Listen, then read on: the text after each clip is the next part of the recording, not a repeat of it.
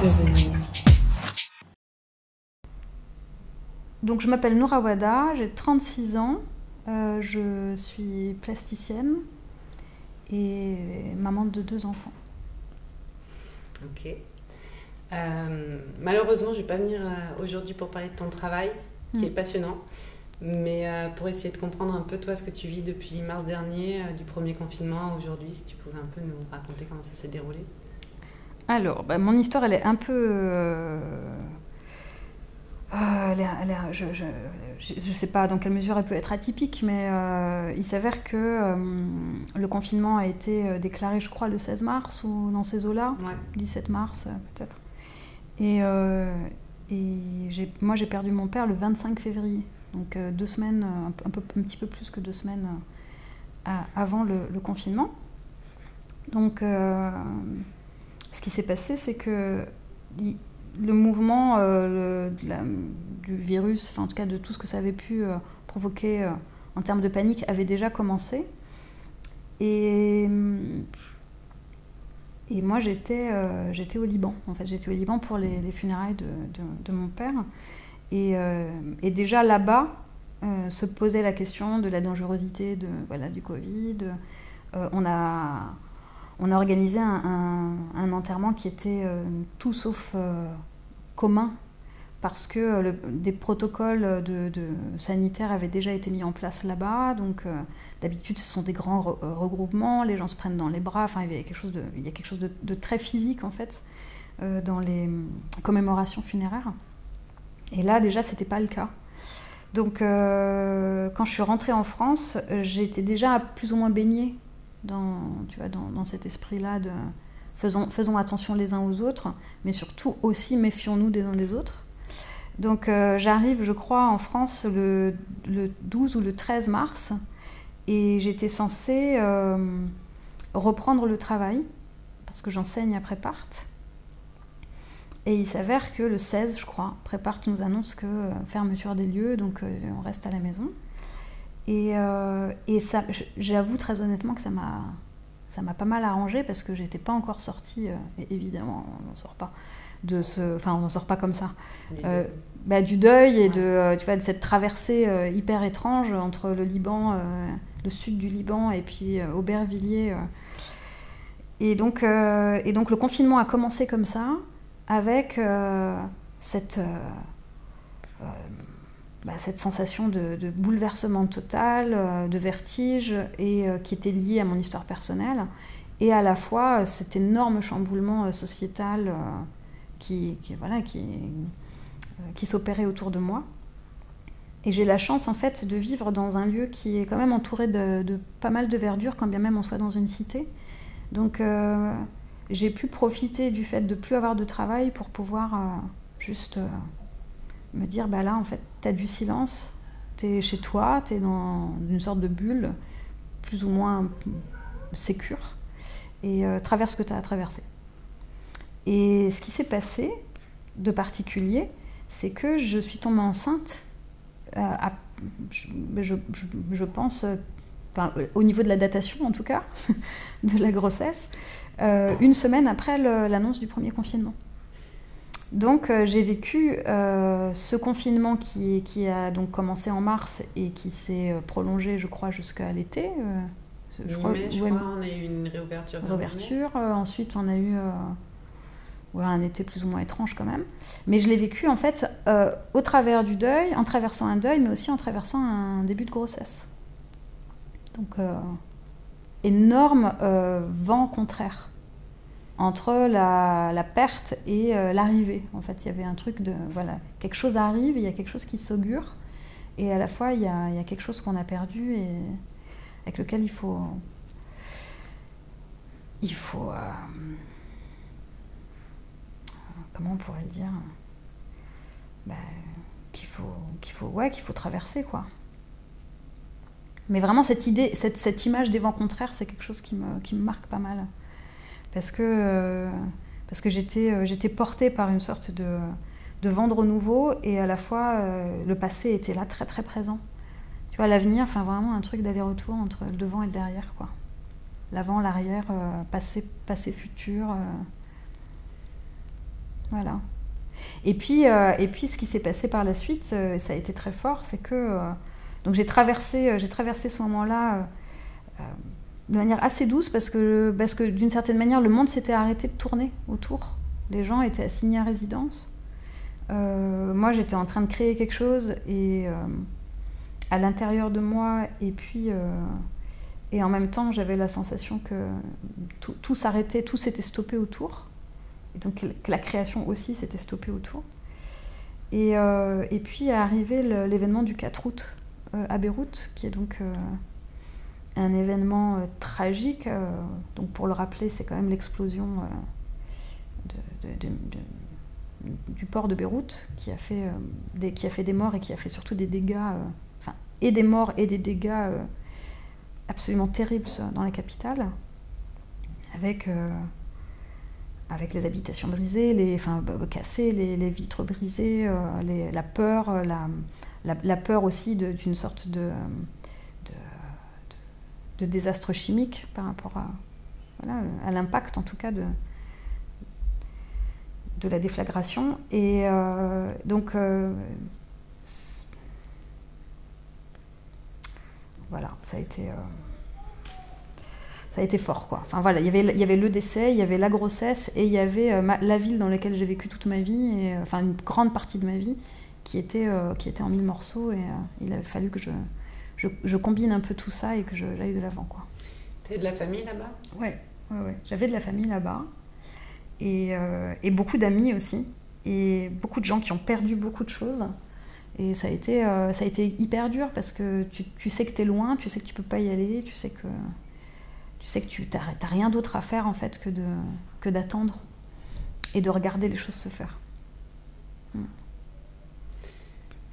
Et te pose la question parce que justement, je sais que tu avais une exposition à, Ivry. Euh, elle, était, elle était quand exactement cette expo? Alors, euh, le, le, CREDAC avec lequel je suis en résidence depuis, depuis quelque temps déjà euh, m'avait contacté, je crois, au mois de mai ou juin pour me proposer de, participer à la vie des tables qui était donc curatée par Claire Le Restif et qui était une exposition très atypique parce que c'est une exposition qui d'abord était une exposition collective d'envergure et en plus de ça mettait en avant ce sujet particulier qui est le lieu de travail des artistes. Euh, dans quelle mesure finalement les artistes se retrouvent attablés euh, euh, ou seuls ou en famille ou peu importe en fait pour travailler du fait de ne pas avoir accès aux ateliers, du fait... mais il y avait aussi la question du féminin, voilà, dans, dans quelle mesure les femmes aussi pendant des décennies ou pendant des siècles voilà, se, sont, se sont limitées en fait à la table pour pouvoir créer des choses, donc la table de cuisine, la table à manger, qu'on euh, euh, euh, qu'on range, qu'on réarrange, qu'on réorganise pour la famille, enfin, et, voilà, et qu'on ré, ré, réorganise pour la création. Et, et donc, en fait, l'image de la table est arrivée. Et, et, ça a été assez dingue parce que quand, quand, quand Claire Le Restif et, et l'équipe du Crédac me parlent de la table, je n'ai absolument pas pensé à la table de travail, mais j'ai pensé à, à la table, euh, la table, euh, la table familiale. Euh, pourquoi? Parce que durant l'enterrement de mon père, qui donc s'est déroulé au sud Liban, eh bien, il y a, je ne le savais pas, il, s'est passé quelque chose qui apparemment est assez commun et qui est que le moment de recueillement qui est offert aux gens qui ont envie de pleurer le défunt se passe à l'intérieur de la maison familiale. Et il faut le poser ce corps. Donc euh, où est-ce qu'on le pose? Où est-ce qu'on a posé en tout cas la, dépouille de mon père? C'était sur la table à manger. Et qui était donc une grande table à manger en bois massif et sur lequel la dépouille était posée euh, en, entourée d'un linceul. Et euh, on n'a absolument pas déplacé la table de l'endroit où, elle est, où elle est habituellement, donc l'endroit où on mange tous. Et donc les gens se, sont positionnés tout autour de la table pendant assez longtemps, pendant de longues heures. Exactement euh, à l'instar d'un dîner ou d'un déjeuner. Et euh, cette, image de manger son mort, euh, enfin voilà, je trouvais ça très fort. Mais surtout, ce qui est, fou aussi, c'est que, c'est que après l'enterrement, on est revenu autour de cette table et on a vraiment mangé, tous ensemble. Et on a mangé un plat qui était un plat fait de poulet, d'amandes, un plat très riche et à la fois très beau, visuellement très beau. Euh, d'amandes, de poulet, de riz, euh, de yaourt. Et en fait, on, était tous attablés autour de, cette table et on mangeait ce plat. Et, euh, et moi, je ne pouvais pas m'empêcher de me dire, mais il y a à peine quelques heures, c'était mon père qui était là. C'est tellement étrange. Et, et c'était d'autant plus étrange que j'avais la sensation d'être la seule à trouver ça étrange. Parce que parce que parce que c'était la première fois que d'abord enfin c'est la première fois en fait que j'étais au cœur d'un enterrement et puis et puis voilà, c'était pas n'importe qui qui était là quelques heures, quelques heures auparavant. Et donc, pour revenir à l'exposition, la table, quand on en parle, évidemment, la première image que j'ai, c'est cette table-là, et je décide de travailler dessus. Et euh, on devait rendre les pièces euh, en août, fin août. Et entre-temps, eh bien, euh, Beyrouth explose. Et, et, une des choses qui est ressortie de cette explosion et qui revenait constamment dans le témoignage de ma famille et le témoignage de mes amis, c'était euh, les, centaines de milliers de verres brisés euh, dans les maisons et sur le sol euh, dans les rues. des amis me racontaient justement le crissement de, voilà, des pas. ça devenait un bruit très familier de marcher sur du verre. Ou alors d'autres amis me disaient on a, beau nettoyer les maisons, en fait on continue à avoir le sentiment des micro morceaux de verre sur le sol quand on est assis sur le canapé ou qu'on est allongé sur notre lit. En fait, le verre est partout. Donc, euh, donc j'ai décidé de, créer une, table en verre que euh, dans laquelle j'allais m'attabler, euh, sur laquelle j'allais manger, sur laquelle j'allais que j'allais dresser, mais que j'allais pulvériser aussi en des milliers de morceaux de verre. Cette pièce-là, elle s'est accompagnée d'une forme d'action. Hein, je ne pourrais pas parler de performance, mais d'une action qui a, été, qui a été réalisée de manière très confidentielle au Crédac, mais dans lequel j'ai mangé, je me suis attablée euh, et j'ai réorganisé ensuite. J'ai pulvérisé et j'ai réorganisé ensuite. Voilà. Ok, merci. Et donc là, cette expo a eu lieu en août Cette expo, elle a été euh, ouverte en, je crois bien, en septembre. Et elle a été prolongée parce qu'il y a eu le second confinement, c'est ça hein, Au niveau de la temporalité, je suis un peu perdue. Euh, et donc, euh, j'étais donc toujours très enceinte, enfin là, de plus en plus enceinte. Euh, donc, j'ai pu aller voir l'exposition et ça a été une sorte de, pèlerinage aussi pour moi. D'ailleurs, l'action en tant que telle, l'action de pulvérisation de la table, elle a été faite, j'étais enceinte donc de 6 mois, je crois, ou de ouais, 6-7 mois. 5, il faudra faire le calcul de mars à août, à septembre. Et, euh, et puis ensuite, bah, tout s'est refermé. Hein. Euh, les lieux se sont refermés. Donc euh, la table est restée endormie avec les autres pendant le temps du deuxième confinement. Et toi, tu as vécu comment, toi, ce deuxième confinement? Eh bien, le deuxième confinement, plutôt très bien, parce que j'étais enceinte. Parce qu'en fait, j'étais en gestation. Donc, et, et, j'étais, je, me, je me considérée même chanceuse parce que comme c'était ma seconde grossesse et que j'avais appris quand même du passé, c'est-à-dire que la, première grossesse, j'ai été dans une sorte d'hyperactivité euh, qui était liée, à qui était liée d'ailleurs à une forme d'angoisse euh, de louper le coche en tant qu'artiste femme. Euh, enceinte, c'est-à-dire que ma première grossesse, je l'avais vécue comme une sorte de, de quelque chose d'un peu embarrassant, quoi.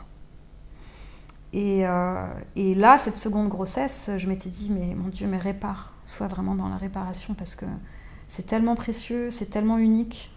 Euh, on te propose, on ne sait même pas qu'on te propose, on t'impose on finalement euh, de tout, tout arrêter. Eh bien, arrête tout et concentre-toi sur ce qui est en train de se passer dans ton corps.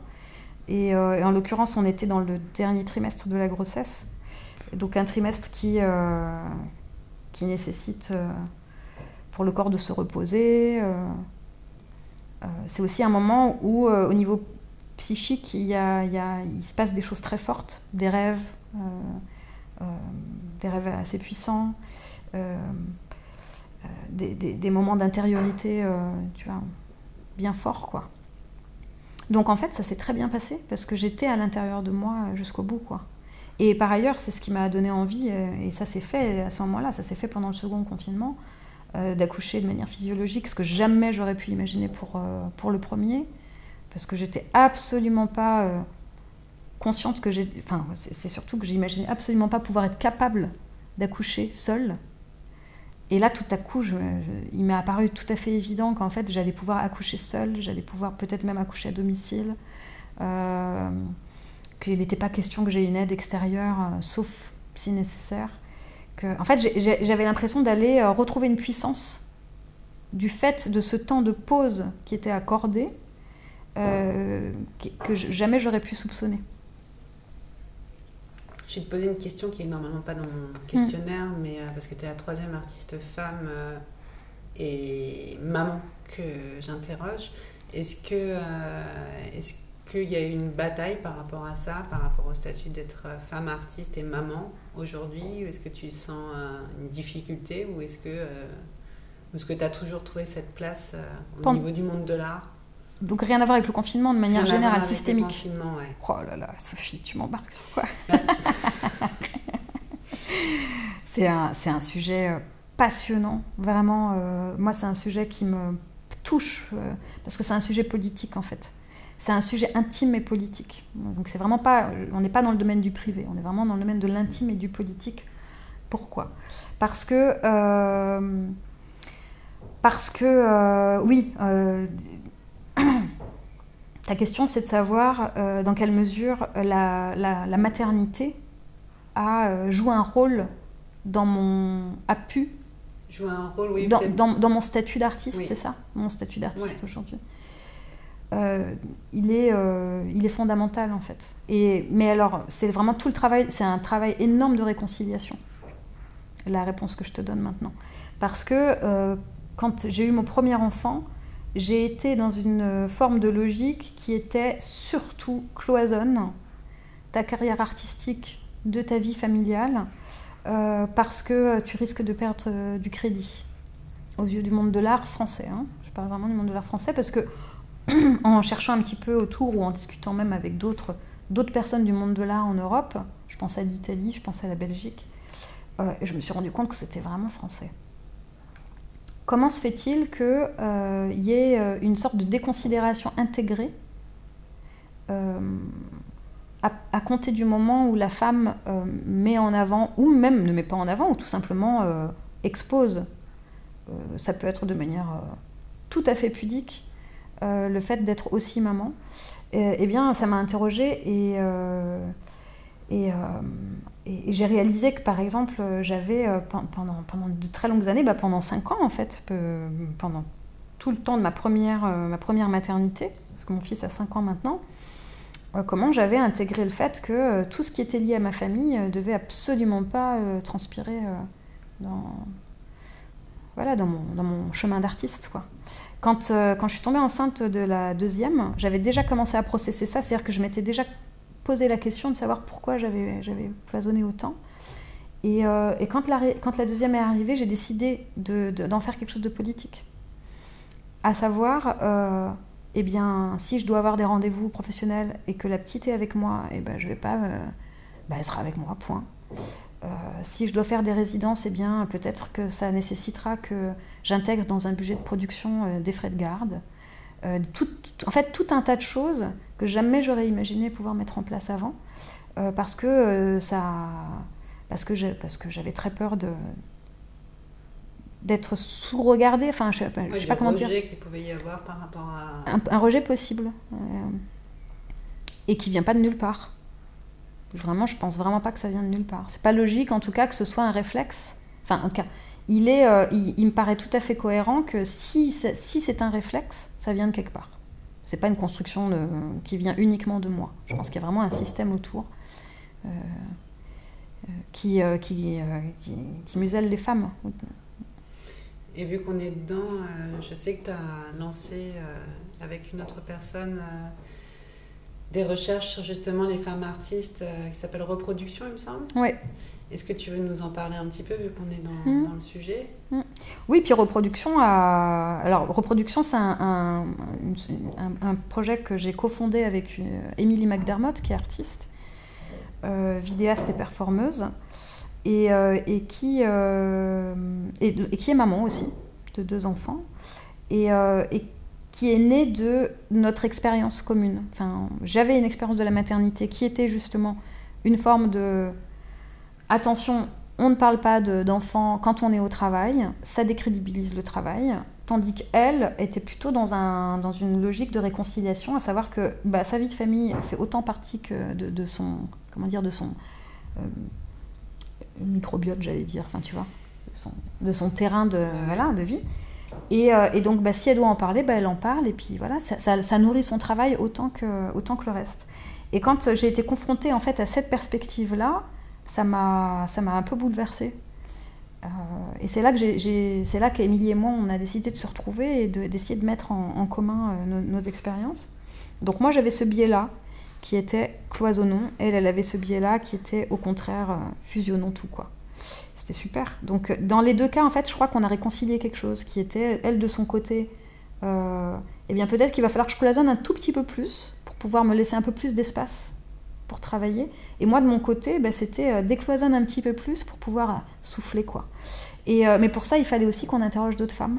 Donc on a lancé un questionnaire en l'été 2020, un questionnaire qui était destiné à toutes les artistes françaises et qui continue là d'être nourri, et dans lequel on a posé des questions... le, des questions assez pragmatiques, le plus pragmatique possible, pour pouvoir avoir une sorte de paysage de, de, leur parcours, comment, depuis qu'elles sont mères. Voilà, comment, est-ce qu'elles exposent? Est-ce qu'elles exposent encore? Est-ce qu'elles ont, elles ont eu des périodes de pause? Est-ce que euh, est-ce que c'est dur? Est-ce qu'elles ont eu des refus du fait de leur maternité? Et de leur parentalité Comment ça se passe au sein du couple? Quel type de couple? Dans quel type de couple elles sont? Est-ce que le conjoint est artiste? Est-ce qu'il n'est pas artiste? Euh, Au niveau économique, comment elles s'organisent Etc. etc. Et en fait, ça a donné lieu à des milliers de données qu'on est en train de traiter là maintenant et qui sont euh, et qui ont pour objectif de bouger des lignes dans, dans, le cadre des institutions en fait qui gèrent nos carrières, enfin pour le, comment dire à, à l'attention des institutions. Si des femmes artistes euh, qui sont mères aujourd'hui veulent participer à ton questionnaire, on le trouve où? Sur Instagram pour le moment. Reproduction, project, et, euh, et puis voilà, il, il, est en cours de construction. Et puis après, euh, va vont s'organiser des tables rondes dans lesquelles on va, va vraiment pouvoir parler en live de, de, tout ça. Je vais passer à une question qui est un peu, euh, un peu à terre et pas très drôle, mais est-ce que tu t'en es sorti financièrement et est-ce que tu as reçu des aides d'État pendant, pendant le confinement, depuis mars dernier? Ouais. Alors, j'ai reçu une aide du CNAP. J'ai reçu 1500 euros du CNAP et j'ai reçu des aides Covid. Parce que j'ai quand même eu du bol. Euh, en 2019, j'avais euh, touché euh, une certaine somme d'argent en tant qu'artiste. Un peu moins de, je pense, dans les alentours de 8000 euros. Ce qui m'ont permis de, ce qui m'ont permis de pouvoir demander des aides Covid sur l'année 2020 et à partir de mars. Donc ça, c'était, ça allait. Après, euh, ça nous a pas fait payer de loyer. Hein. C'est-à-dire que en fait, ce qui s'est passé, c'est qu'il y a eu euh, cet énorme chamboulement. Euh, savoir, j'avais plus de boulot parce que la prépa c'était terminé. En plus, j'ai un petit contrat qui se termine aux alentours de début avril avec cette classe préparatoire. Pas de chômage non plus. pas de RSA parce que c'était trop compliqué au niveau administratif. Je ne me voyais pas du tout me lancer dans ces trucs-là. Et, et donc s'est posé la question de bon, bah, comment on fait là dorénavant? Eh bah, eh bien, il va nous falloir euh, ne plus payer de loyer. Et en fait, je l'ai assez bien vécu. Moi qui suis d'habitude un peu, euh, un peu angoissée sur ces questions-là, tout à coup, je me suis dit, mais en fait, le monde entier est en train de tourner dans ce sens-là. Je crois qu'on est tous face au même questionnement. Qu'est-ce qu'on peut faire euh, Qu'est-ce qu'on peut faire? Bah, En fait, rien. Enfin, il n'est pas question que je dorme pas. Euh, en plus, je suis, en train de, je suis en train de vivre quelque chose de, fort. Il n'est pas question que j'aille me pourrir tu vois, mon esprit avec euh, des, histoires pécuniaires. Donc, euh, je me suis dit, bah, je, bah, il va falloir qu'on soit en retard sur le loyer, puis on verra. On, va voir ce qui se passe. Quoi. On verra si on peut rattraper ça plus tard. Sans angoisse, en se disant... Voilà. Donc, les aides nous ont permis de manger, nous ont permis de payer quelques loyers, et puis, puis voilà. Et comment ça se passe du coup par rapport au loyer euh, On peut arrêter et demander de payer plus tard? Eh bien, voilà, en fait, il y a, y a des systèmes, ce qu'on appelle des systèmes d'appurement, si je, crois bien, qui sont des systèmes d'échelonnage des, je sais pas comment on dit, échelonnement, échelonnage. Ouais, si, si, ouais on se comprend. Euh, tu vois, des sommes, c'est-à-dire où tu peux payer des petites sommes par-ci, par-là, etc. Donc en fait, c'était, on y allait un petit peu comme ça, euh, tu vois, improviser. Euh. Mais ce qui, pourquoi je parle de ça, c'est parce que pour la première fois, j'ai décidé de ne pas céder à l'angoisse de ce manque de, voilà, d'argent. en réalité, tout à coup aussi, je réalisais que j'avais pas besoin de grand-chose à part manger, à part de la nourriture. Euh, bah, Dario, mon fils, n'allait plus à l'école, euh, on était à la maison, euh, il n'était pas question qu'on commence à, à, rentrer dans une folie d'achat sur Amazon ou sur les sites en ligne. En fait, on n'avait besoin de rien, quoi. On, était dans une forme d'autosuffisance avec les choses qui étaient à la maison. les bouquins, bah, en fait, il y en avait plein qu'on n'avait pas encore lus. Enfin, tu vois, il y avait cette logique en fait qui s'est mise en place et, et qui s'est uniquement concentrée sur la nourriture. C'est assez fou, hein en train de parler des livres. Euh, est-ce qu'il y a une exposition, un artiste ou un livre qui t'a accompagné ou marqué pendant, pendant ce confinement? Enfin, pendant depuis mars? Euh... Ouais. Euh, alors, il faut savoir que j'ai mon expérience de la, de la grossesse euh, avec Dario m'avait bien fait comprendre que j'avais une... Quand, je suis enceinte, j'ai une, un, j'ai une concentration. Et même maintenant, là, je bredouille, mais c'est vraiment lié à, c'est hormonal. Euh, euh, il faut savoir que j'ai un degré de concentration assez limité. Donc je savais que euh, lire des livres allait me demander un effort assez particulier, tout particulier. Donc j'ai décidé pendant le confinement de pas trop d'être assez indulgente avec moi-même. Et donc j'ai pris quelques bouquins. Et en effet, il y a un bouquin qui m'a accompagnée parce que c'était un très très gros bouquin et je l'avoue, euh, il m'a fallu des mois et des mois et des mois pour le finir, mais c'était le rythme qui était, qui était mis en place euh, et qui était une biographie de Suzanne Sontag que j'avais décidé de lire sans avoir lu Suzanne Sontag. Et, euh, et j'ai bien aimé ça, c'est-à-dire c'était la première fois que j'allais dans ce sens-là, aller m'intéresser à la vie d'une écrivaine, enfin d'une critique. Avant de lire ses bouquins, puis ensuite j'ai commencé à lire ses écrits, évidemment, mais c'est ça qui m'a donné envie. Donc j'ai lu ça, et puis euh, j'ai aussi, euh, j'ai aussi euh, relu pendant le confinement Chez soi de, Mona Cholet, parce que je trouvais que ça retombait à pic. Tu vois, ça tombait à pic à ce moment-là. c'est les deux livres qui me viennent en tête là maintenant, ouais. ouais. Qu'est-ce qui te manque le plus aujourd'hui? Donc en partant du principe qu'il y a quelque chose qui me manque. S'il y a quelque chose qui te manque.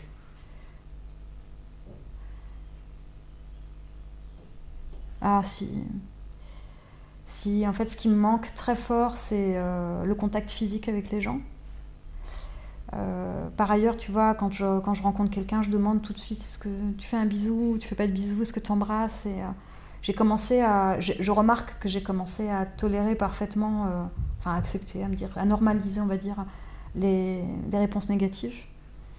Avant ça, ça me faisait très mal. En fait, quand quelqu'un me disait ben non, j'embrasse pas, j'avais une sorte. En fait, je le prenais pour moi. Parce que euh, c'est terrible cette, euh, euh, cette méfiance, cette défiance vis-à-vis de l'autre. Tu es peut-être porteur de quelque chose qui peut me faire du mal. Oh, mon Dieu, moi, c'était un, récit qui, en fait, qui jusqu'à maintenant, j'arrive, enfin, j'ai du mal à l'intégrer, en fait. Donc, dès que je peux embrasser quelqu'un, je l'embrasse. Et, et, savoir que, et savoir que certains ont normalisé cette distance, cette distanciation, tu vois, même ce, vocabulaire que, que j'ai normalement adopté là. Mais voilà, avoir normalisé cette distance physique, quand je vois que certaines personnes y trouvent même leur compte, bah, ça me fait vachement mal. Je me dis. Parce que j'ai entendu des gens me dire, bah, moi ça m'arrange, parce que franchement, les bises. Et je, comprends que certaines, certaines personnes se sentent pas à l'aise avec ça, mais moi, eh bien, j'en ai besoin. Voilà, c'est une nourriture. C'est une nourriture physique, affective, émotionnelle. Tu vois, de prendre les gens dans les bras, de les embrasser, de mettre le, nez dans le cou, de sentir les odeurs, euh, de prendre les mains. Euh. Ouais. le rapport au toucher à l'autre. Ouais. ouais. Ça, ça me manque beaucoup, beaucoup, quoi. On espérer de le retrouver. De le retrouver, ouais. Bah, je remarque quand même que, étonnamment, euh, s'agrège des personnes entre elles. En fait, ce confinement a fait aussi que certaines personnes se sont, enfin, certains groupes se sont agrégés aussi autour de ces valeurs. Et, et, que moi, très naturellement, je ne vais pas nécessairement chercher à voir les personnes qui partagent pas ce manque, enfin, qui n'ont pas envie. Tu vois, c'est drôle. Là.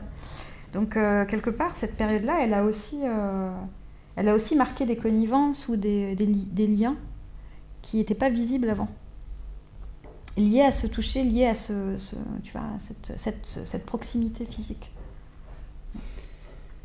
Est-ce que tu as regardé les infos euh, pendant. Enfin, est-ce que tu regardes les médias, les infos Est-ce que tu t'informes? Pas du tout. Ok. et une autre question est-ce que les Internet et les réseaux sociaux ont eu un, rôle à, à, jouer pour toi? Ouais, alors euh, j'ai totalement coupé avec Facebook qui, est, qui, a, qui s'est révélé être un fil euh, de réseau social très anxiogène pour moi. Euh, j'ai réalisé ça, c'est-à-dire que j'ai réalisé que dès que le confinement a commencé, ouvrir Facebook m'angoissait, devenait une source d'angoisse. Très certainement parce que j'avais euh, j'avais décidé de ne pas regarder les infos et qu'au travers de Facebook, toutes ces, ces informations-là circulaient et j'avais pas envie de les lire en fait. J'avais pas envie qu'on vienne polluer euh, mon espace de silence dont j'avais besoin justement à ce moment-là. Euh, cependant, euh, je me suis vachement rapprochée d'Instagram, que j'ai trouvé être un fil de... je sais pas. En fait, ce rapport à l'image qui, qui, prévalait sur le texte m'allait très bien. Je trouvais hyper beau. En fait, j'aime bien faire défiler ces images. voilà. Est-ce que tu penses que depuis mars dernier, euh, les artistes, les commissaires, euh, les institutions euh, devraient se remettre en question et quels sont leurs rôles aujourd'hui? Ouais, je pense que c'est fondamental. En fait, la, remise en question, elle est fondamentale. J'ai pas de solution, honnêtement. Je pense qu'en fait, je pense qu'en fait, tu vois, cette, cette notion de non essentiel, elle, est, euh, elle, elle, est vraiment à interroger. Euh, en fait, elle est, disons que moi, personnellement, je l'ai pensé comme, comme un moment de grande exigence. En fait, un moment où tu te poses la question de l'exigence, en tout cas. tout à coup, quand, quand cette notion de non essentiel s'est posée, je me suis dit, mais alors qu'est-ce qui ferait que l'art redevienne, enfin, qu'est-ce qui pourrait faire que l'art redevienne essentiel? Eh bien, en fait, ça revient aux artistes. Ça revient pas nécessairement aux institutions. Enfin, bien sûr, ça on pourra en reparler, mais ça revient aussi aux artistes. Et quelque part, c'est ce qui m'intéresse. Moi, moi, j'en ai rien à faire des institutions. Euh, enfin, c'est leur problème, tu vois. Eux, ils sont dans une logique économique, euh, une logique euh, qui n'est pas la mienne. En fait, moi, la mienne, c'est de savoir si le travail que je fais est non essentiel ou essentiel, tu vois. Parce que c'est dans ce sens-là, en tout cas, que j'ai décidé d'interroger le travail. Euh, et, donc ça m'a fait prendre euh, conscience euh, que bah il y avait des fois quand même dans mon processus créatif où j'avais pas été super exigeante. Et d'autres où je l'avais été. Et, j'ai fait quelque chose c'est un exemple que je te donne que j'avais jamais fait auparavant et qui était de regarder mon travail et de me poser la question en regardant certaines pièces voilà qu'est-ce qui m'a qu'est-ce qui a soulevé en moi de vrais questionnements. Euh, qu'est-ce qui m'a demandé euh, de pas de l'effort enfin qu'est-ce qui m'a demandé d'aller puiser de la des ressources? Qu'est-ce qui dans, dans ces pièces là d'après moi sont des pièces qui ont un potentiel de transformation? Et, et donc ça m'a fait ça m'a fait faire un, un, énorme tri. Donc pendant le confinement j'ai j'ai mis en caisse j'ai caché des pièces en me disant celles-ci, en fait, elles ne sont pas à la hauteur. Et si je dois euh, continuer à créer, eh bien, euh, ce sera de créer des pièces qui, euh, qui en valent la peine, quoi. En fait, qui, qui ont vraiment... qui ont, qui ont pas, pas nécessairement pour but d'aller bouger les choses à l'extérieur, mais en tout cas qui bougent des choses à l'intérieur de moi et qui peut-être, qui ont cette possibilité, enfin tu vois, ce potentiel en tout cas de bouger des choses à l'extérieur. voilà où ça m'a amené, tu vois. Est-ce que tu as une galerie? Non. Ok.